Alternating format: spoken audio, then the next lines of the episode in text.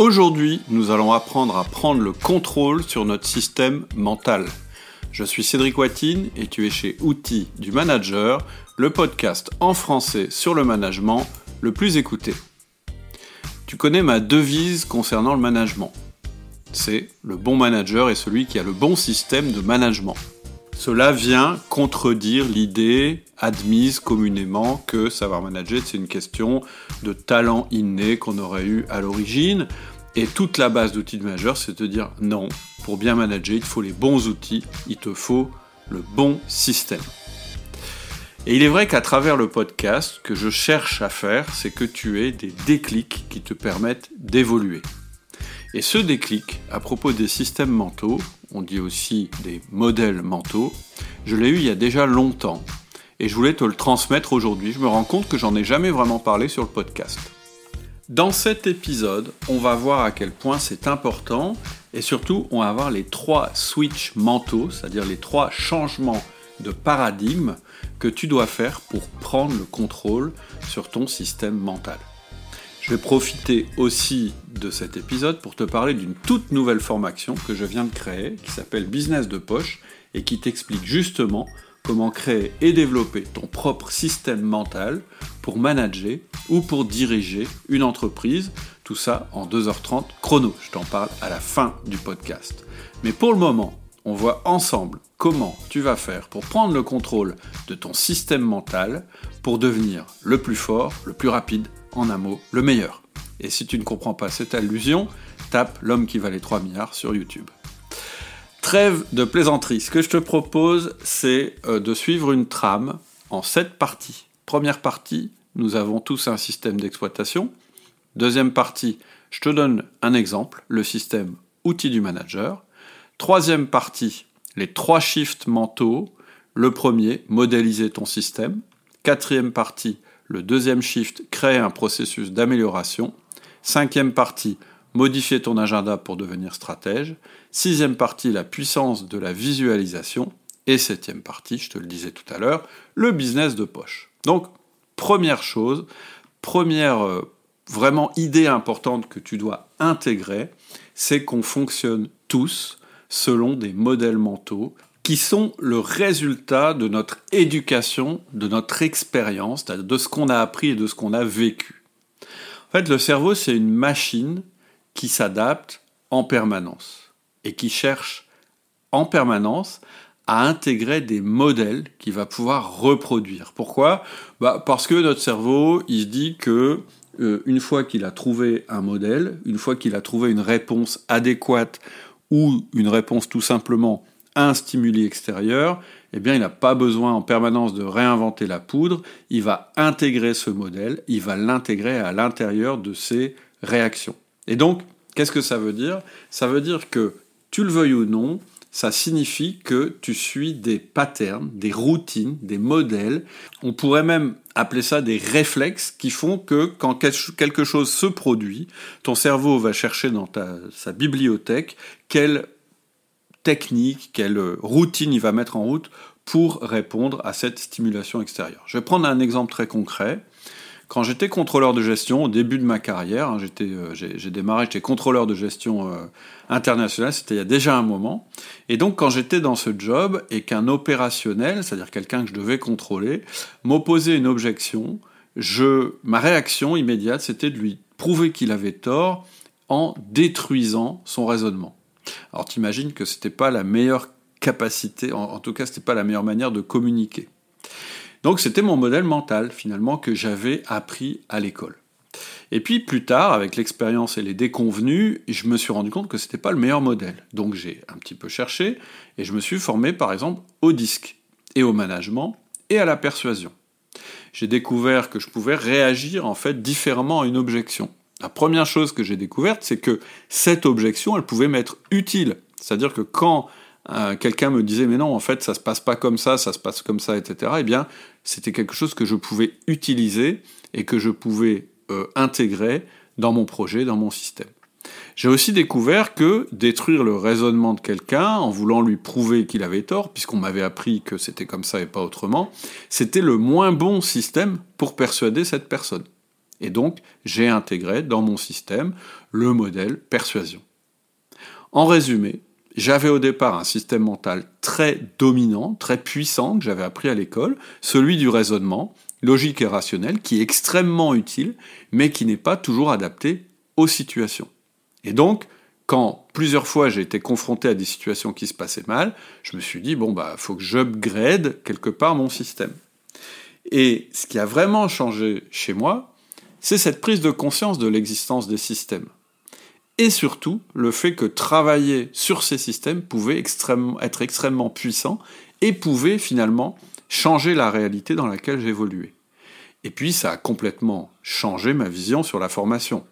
Au lieu de me dire je vais me former sur tel ou tel domaine pour devenir plus compétent, ça m'est apparu bien plus parlant de voir les formations comme des nouvelles briques qui venaient enrichir mon système et le faire évoluer. Et c'est d'ailleurs comme ça qu'ensuite j'ai créé plus tard Outils du manager, qui est en fait plus que euh, un ensemble de formations, un catalogue de formations, c'est plus un système dont tu peux ajouter des briques au fur et à mesure de ta, de ta, de ta progression.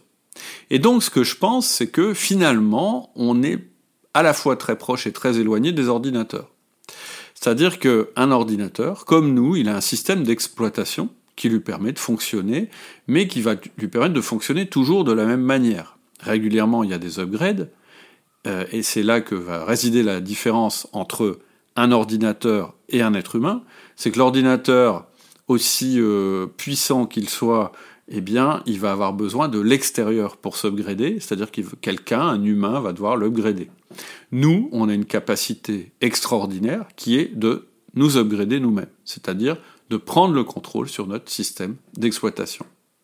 Et c'est ce que je voudrais faire dans cet épisode, c'est te donner les trois shifts mentaux qui vont te permettre de passer du statut d'esclave de ton système d'exploitation au statut de maître de ton système d'exploitation. C'est-à-dire, tu vas devenir la personne qui dirige ton système d'exploitation et qui l'améliore.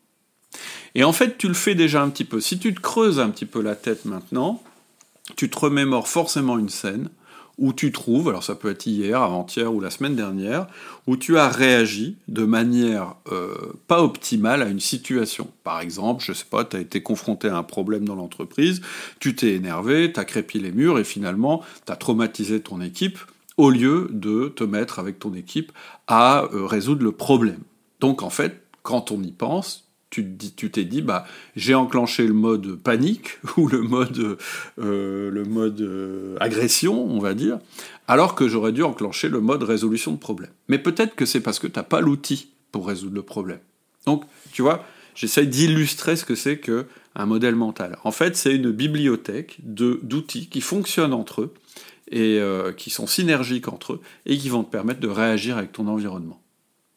Ok, juste avant de passer aux trois shifts mentaux, je vais te présenter en vitesse comment fonctionne le système outil du manager, juste pour te donner un exemple. Donc, tu l'as deviné, on est dans la deuxième partie.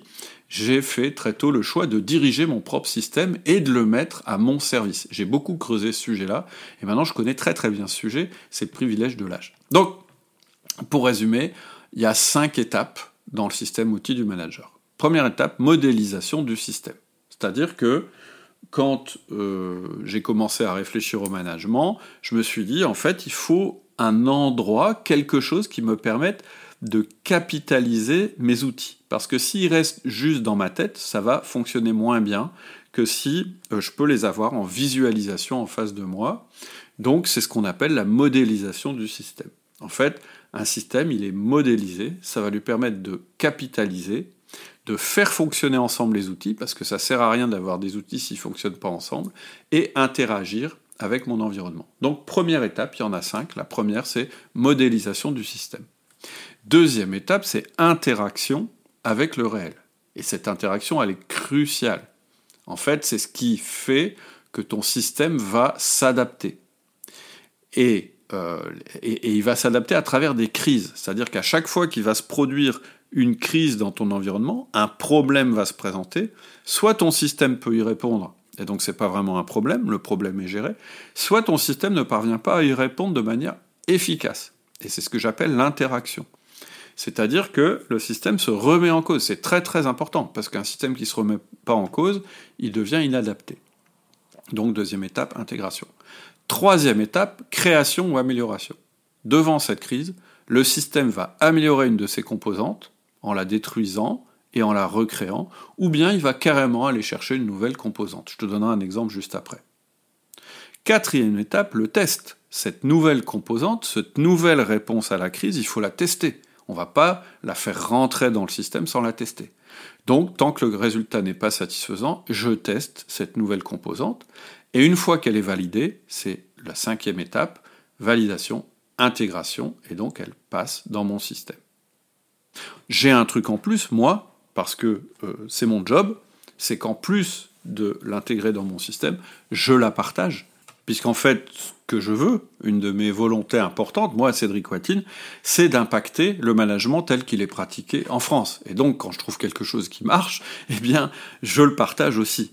Et d'ailleurs, euh, mon rêve, c'est aussi qu'on puisse le partager entre nous. C'est-à-dire que des choses que tu découvres, eh bien, elles puissent aussi impacter les systèmes des autres, des, autres managers. Mais ça, c'est une autre, une autre histoire, c'est un autre projet. Je te donne un exemple. Je te donne un exemple pour te montrer comment fonctionne un système.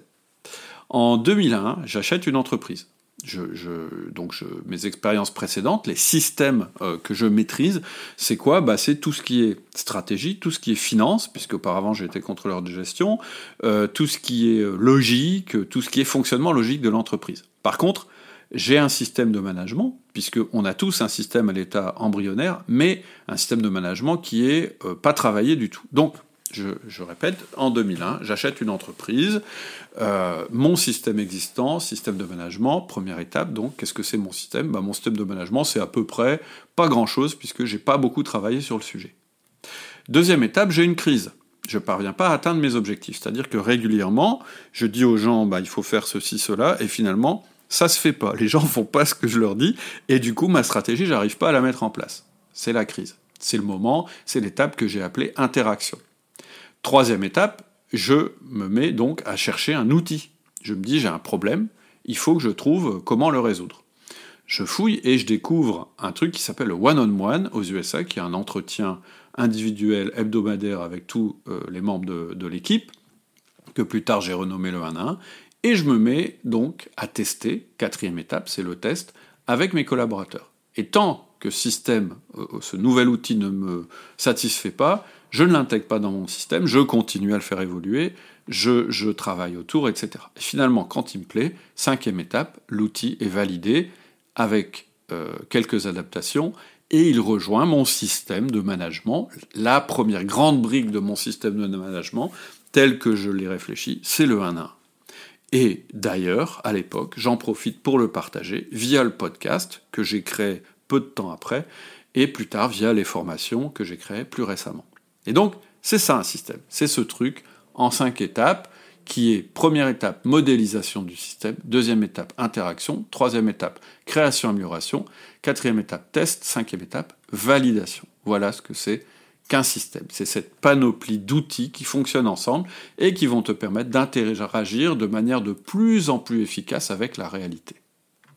Maintenant, dans les parties suivantes, on va voir les trois shifts mentaux que tu vas devoir faire, si ça t'intéresse, pour créer, adapter, développer ton propre système.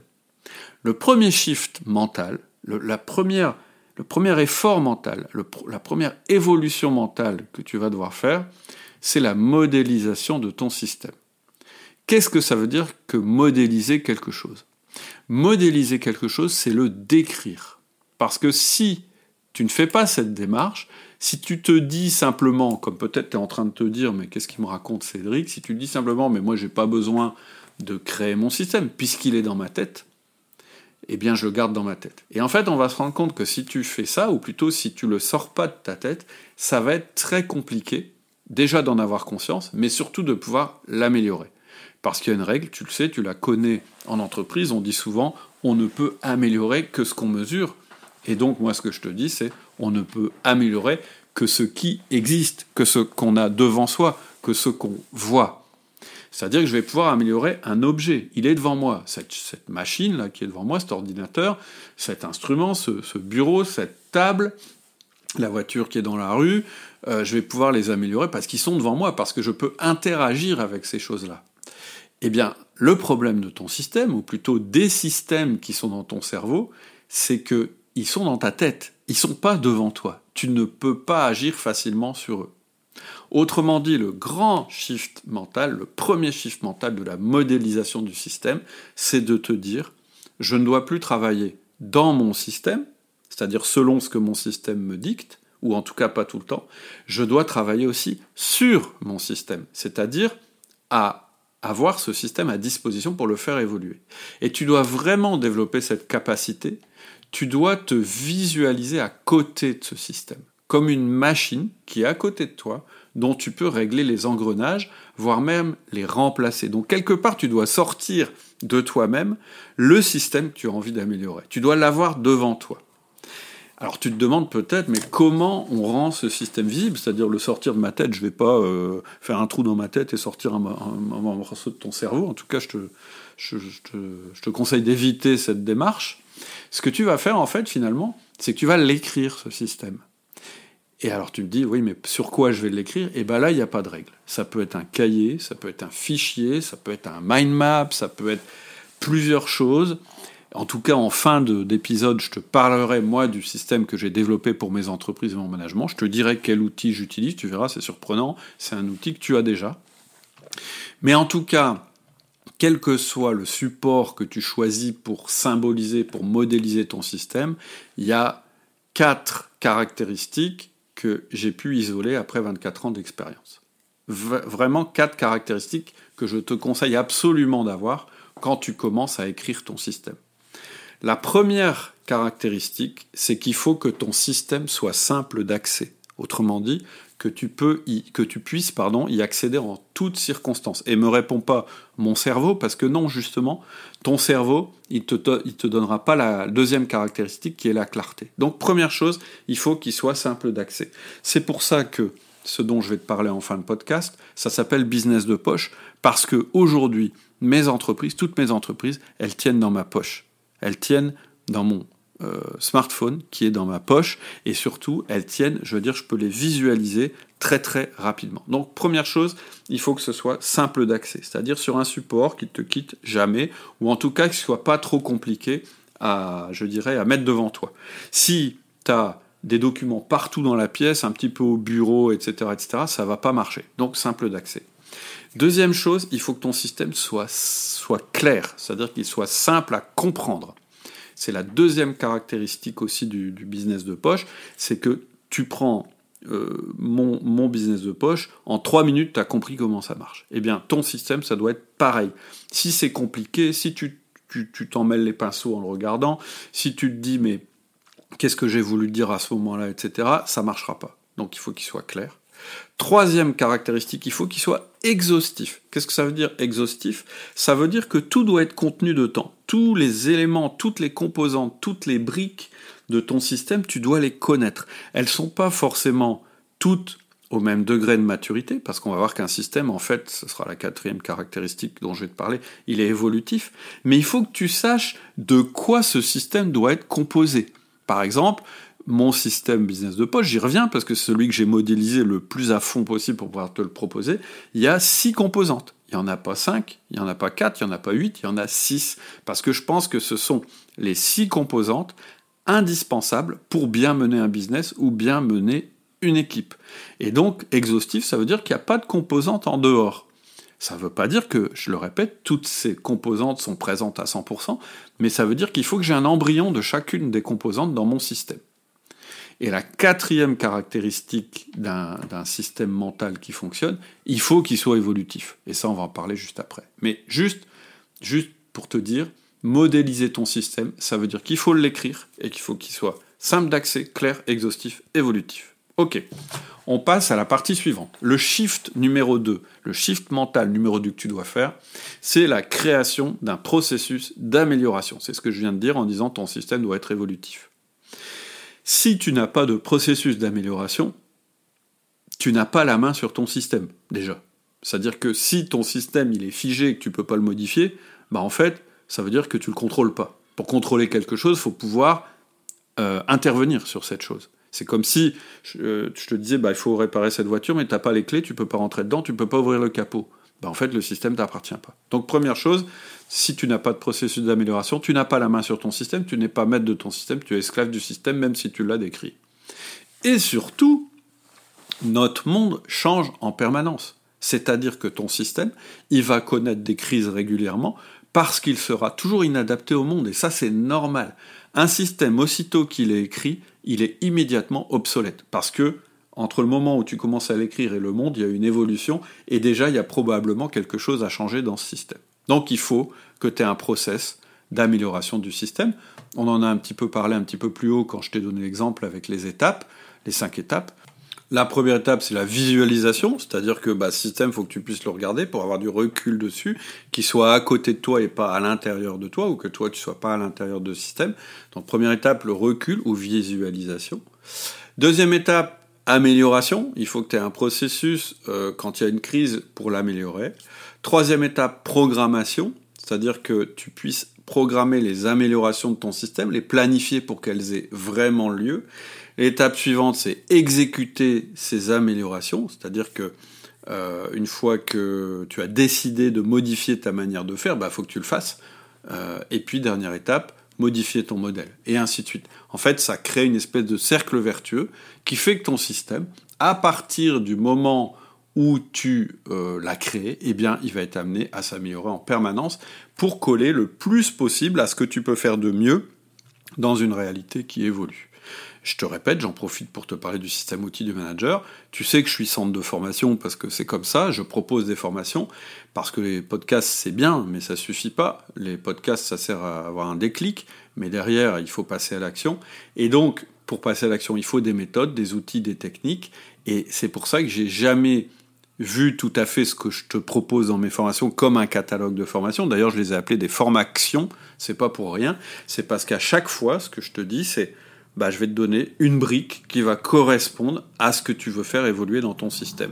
Et ma proposition chez Outils du Manager, c'est ça. C'est que tu crées ton propre système de management et qu'en fonction de tes besoins, de tes demandes, de ton évolution, bah, à chaque fois, tu rajoutes une brique qui est conforme avec l'autre, des briques qui s'emboîtent, un peu comme un puzzle, et finalement, tu vas construire ton propre système de management sur mesure par rapport à ta situation au moment où tu en as besoin. Donc ça, c'était le deuxième shift mental, c'est créer un processus d'amélioration, parce que juste euh, euh, créer un système, si tu peux pas l'améliorer, en fait, ça sert à rien, il va être obsolète très très vite, tu pourras que faire le constat que ton système est obsolète, ce qui est quand même un peu embêtant. Le troisième shift mental super important à faire, c'est modifier ton agenda.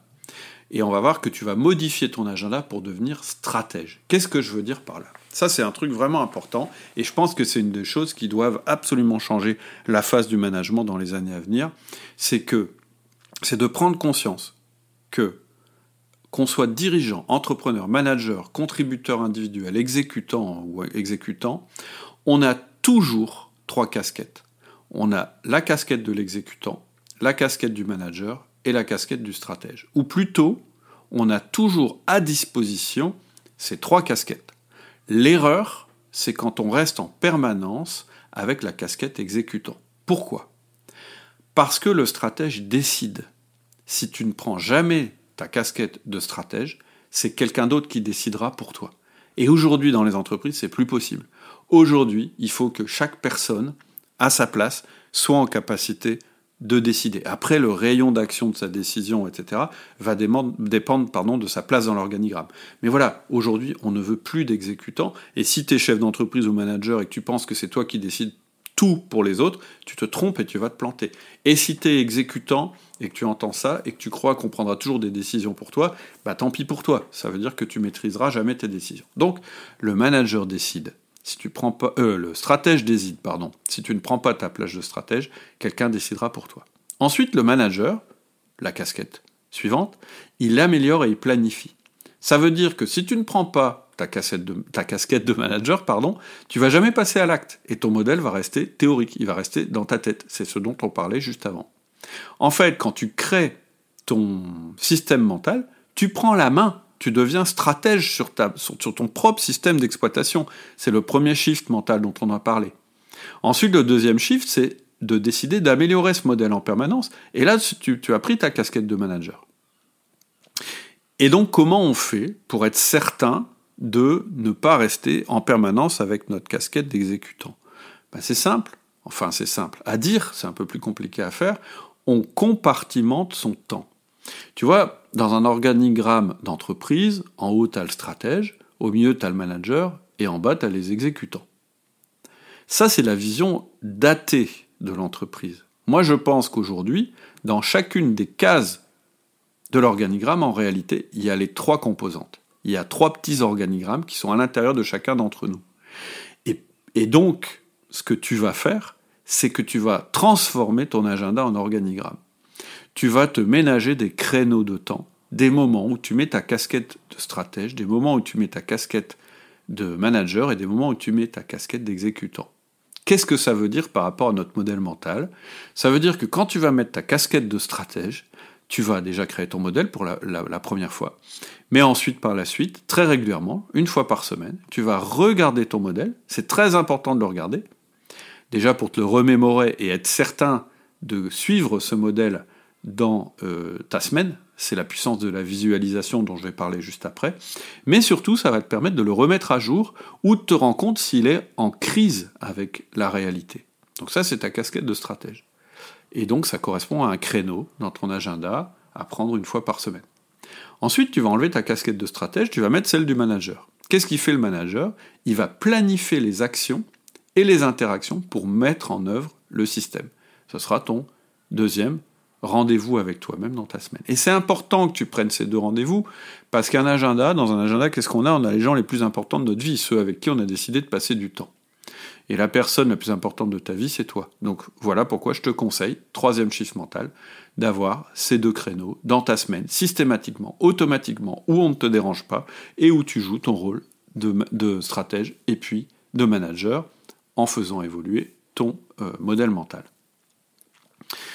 Sixième partie, la puissance de la visualisation. Tout ce qu'on vient de se dire, ça n'a aucun intérêt si ça n'améliore pas ton quotidien. C'est-à-dire que si c'est juste pour une fois qu'on aura terminé avec cet épisode, dans quelques minutes, quand j'aurai terminé, si juste tu te dis ah c'est bien que tu passes à autre chose, c'est sûr là euh, pour le coup, si tu as eu euh, juste le déclic mais que tu fais rien, ce sera embêtant.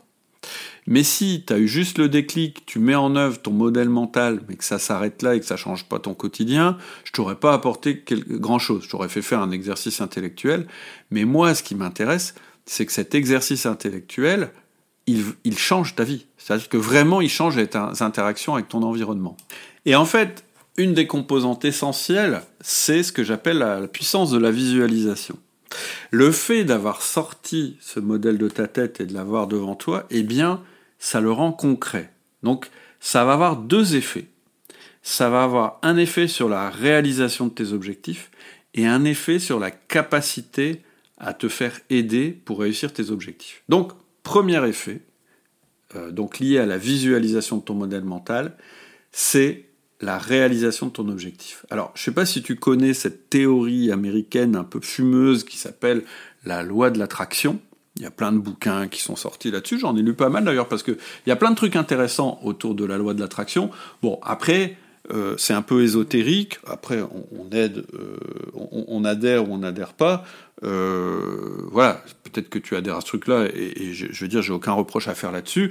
Mais disons que il y a un des trucs de la loi de l'attraction qui est que de dire simplement que quand on veut quelque chose très très fort, quand on le visualise très très fort, quand on y pense tout le temps, quand on s'obsède dessus, quand on agit déjà comme si, euh, bon voilà, clairement, euh, on va le faire l'américaine, je veux être riche, bon bah si tous les matins je me dis je veux être riche, je veux être riche, je veux être riche, si je visualise que je vais être riche, si j'ai des des, photos partout de gens riches autour de moi, euh, euh, si j'ai des grandes maisons en photo en permanence autour de moi, etc., y a, eh bien, je vais tout d'un coup attirer la richesse à moi-même. J'ai une espèce d'antenne virtuelle qui va sortir de ma tête, je vais attirer la richesse. Ok. Bon, on y croit, on n'y croit pas. Mais ce qui est sûr, il y a quand même quelque chose qui fonctionne très très bien, c'est que quand on visualise à ce point-là ce qu'on veut, eh bien, ça, crée dans notre cerveau une focalisation qui a deux effets. Le premier effet, c'est que on va voir des opportunités qu'on n'aurait pas vues si on n'était pas focalisé. C'est-à-dire qu'on va se rendre compte quand il va se passer quelque chose qu'on a une opportunité. On appelle ça la chance. Il y a des gens, euh, euh, ben, deux personnes, tu les mets euh, dans la même pièce, il se passe une chose, ben, il y en a une, elle va pas saisir sa chance, elle va pas se rendre compte que de cette chose-là, elle aurait pu faire quelque chose de formidable. Et puis l'autre, oui, elle va s'en rendre compte, elle va se dire, bah oui, tiens, je vais utiliser cet événement à mon avantage. Et finalement, on va lui dire, bah lui, il a de la chance, lui, il a pas de chance. C'est pas ça. C'est qu'il y en a un qui est focalisé, qui sait où il va. Et l'autre ne sait pas où il va. Donc, premier effet, la focalisation. Et donc, c'est ce qui va. Euh, le, fait d'avoir un, modèle mental qui est visuel, ça va te permettre, dans ta journée, surtout si tu l'as euh, relu le matin ou, le lundi, ça va être de, t'apprendre à repérer comment tu pourras tirer les meilleures opportunités de ce qui se passe autour de toi en fonction du modèle que tu vises. Première chose. La deuxième chose, c'est que tu vas réussir à plus facilement dire non quand on te propose des choses qui ne contribuent pas à ton modèle mental. Des innovations, des sollicitations, des rendez-vous, etc. Je te donne un exemple. Assez vite, j'ai déterminé que mon modèle, euh, pour outil du manager, ce serait des formations euh, virtuelles, c'est-à-dire euh, des choses qui ne nécessitent pas forcément ma présence. Je l'ai assez vite euh, conçu comme ça parce que j'avais une contrainte à l'époque que j'ai toujours, que tout le monde a. Hein. De toute façon, c'est le manque de temps, mais j'avais très très fort à l'époque et je me disais, bah, si je veux que mon message soit entendu, il faut que je trouve un moyen de diffuser mon message le plus largement possible sans avoir à être présent. C'est pour ça que j'ai commencé à faire du podcast et c'est pour ça aussi que mes formations sont, sont en e-learning. Et donc, à partir du moment où euh, j'avais mon modèle bien en tête, qu'il était construit, que je savais les composantes de mon modèle, que je savais qu'il y en a certaines qui étaient remplies et pas d'autres, etc., eh bien, quand on me proposait une conférence, et j'ai déjà eu des offres avec des montants très très élevés, il fallait vraiment que le montant soit très très très élevé pour que je dise oui. Pourquoi? Parce que j'avais mon modèle mental en tête. Donc ça m'aidait à dire non à des sollicitations. Donc, première chose, la puissance de la visualisation, ça te permet un focus bien plus important sur tes objectifs, en tirant parti des événements que tu n'aurais pas vus si tu n'avais pas cette visualisation, et en disant non à des sollicitations auxquelles tu aurais dit oui si ta clarté était moins forte sur ton modèle. Donc première chose, ça t'aide à réaliser plus vite tes objectifs. Et deuxième chose, qui est importante aussi à propos de la visualisation, c'est que ça t'aide à partager tes objectifs et donc à aider les autres à y contribuer. On est tous des managers ou des dirigeants. En tout cas, si tu écoutes ce podcast, euh, c'est probablement ton cas. Si tu as un système clair, simple, exhaustif, toujours à portée de main, ça veut dire que tu seras beaucoup plus clair aussi quand tu vas communiquer autour de toi, que ce soit avec tes collaborateurs, tes collègues, éventuellement ton boss, tes partenaires, etc. Et c'est ça aussi qui va te permettre, cette clarté que tu peux même montrer. Moi, euh, euh, je peux te sortir mon téléphone et te montrer euh, mon business de poche sur telle entreprise, voilà où on en est, voilà ce qu'on va faire. Et c'est ça qui va te permettre aussi de mobiliser les gens autour de toi. C'est cette clarté que tu vas acquérir. Et donc, ça te permet aussi d'avoir visualisé ton modèle de manière précise, d'en faire une œuvre collective. Un chef est quelqu'un qui a besoin des autres. Si tu n'arrives pas à montrer aux autres ce que tu veux, ça va être très très difficile pour eux de t'aider. Voilà, donc je, te résume euh, très rapidement ce qu'on a vu, puis après je te parle de business de poche. Première chose, on a tous un système d'exploitation. La question c'est est-ce qu'on veut en être le maître ou l'esclave? La, la, chose euh, suivante, c'est qu'il y a trois shifts mentaux qu'il faut faire pour prendre le contrôle sur ton système d'exploitation. Le premier chiffre mental, c'est de modéliser ton, modèle, euh, ton système, pardon, pour l'avoir sous les yeux. Et pour bien le modéliser, il faut qu'il ait quatre caractéristiques. Il faut qu'il soit simple d'accès, clair, exhaustif, évolutif. Deuxième chiffre mental, il faut que tu crées un processus d'amélioration. Un processus d'amélioration, ça a cinq étapes. 1. Visualisation. 2. Amélioration. 3. Euh, programmation. 4. Exécution. Et 5, intégration ou modification du business de poche.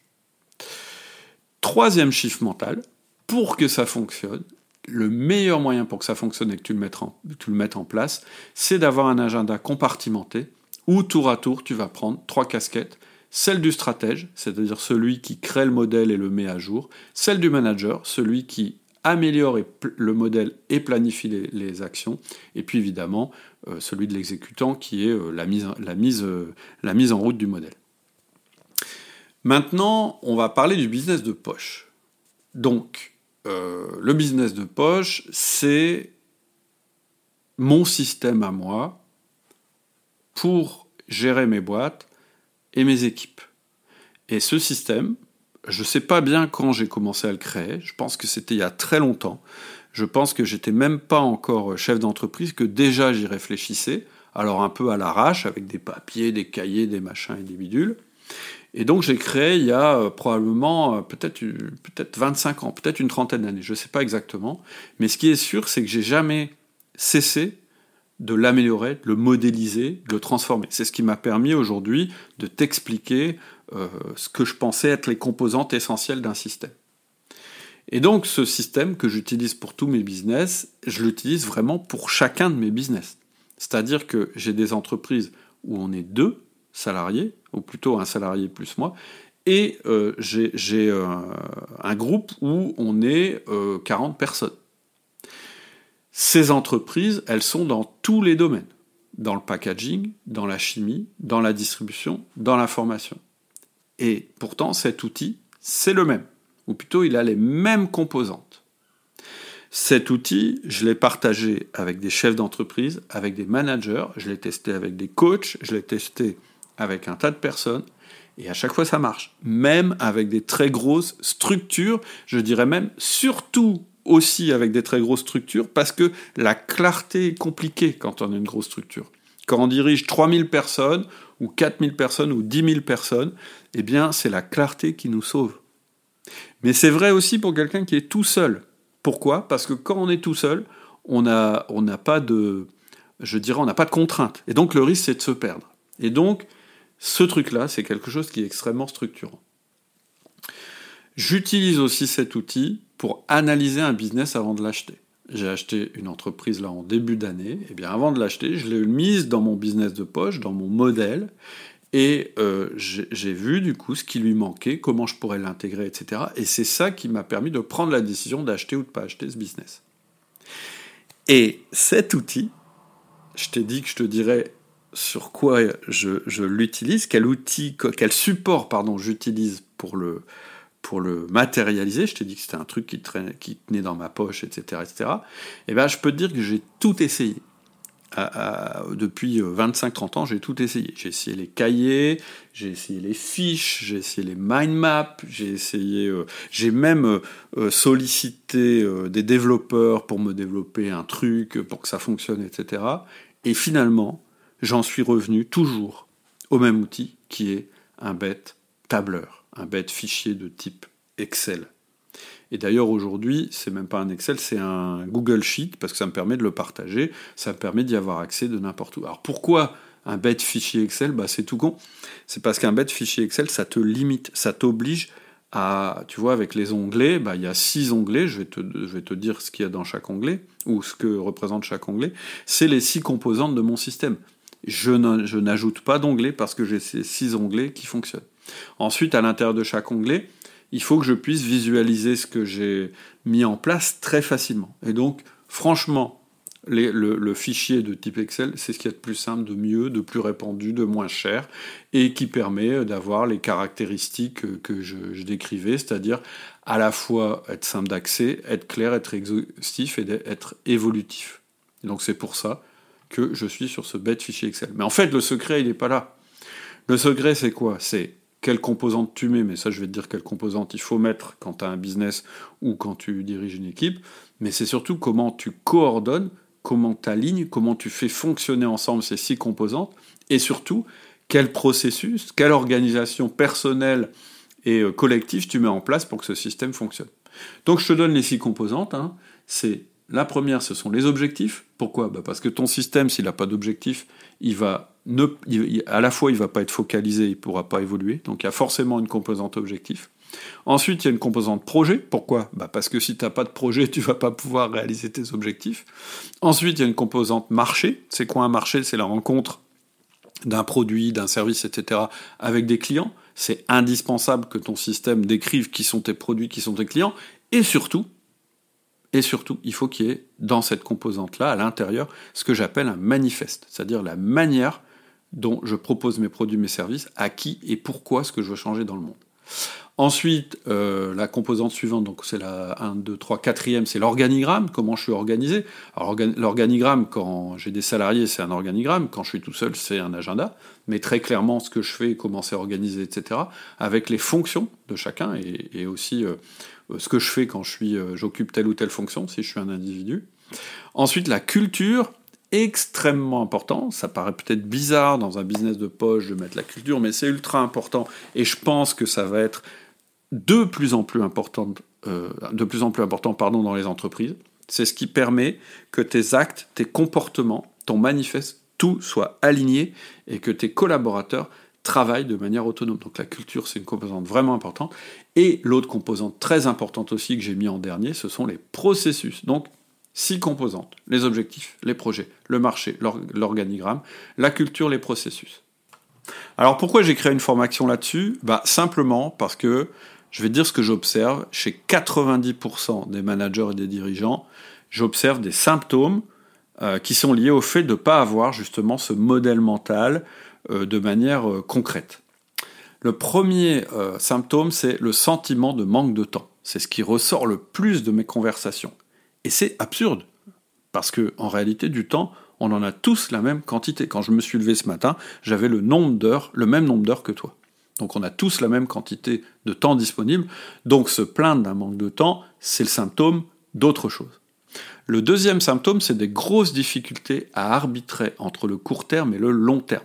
C'est-à-dire la difficulté à dire est-ce que je dois faire ça maintenant ou plus tard, qu'est-ce qui est important, qu'est-ce qui est urgent, et la résultante de symptômes, souvent, c'est la procrastination, comme on dit aujourd'hui, c'est-à-dire ne pas réussir à faire quelque chose qui est important.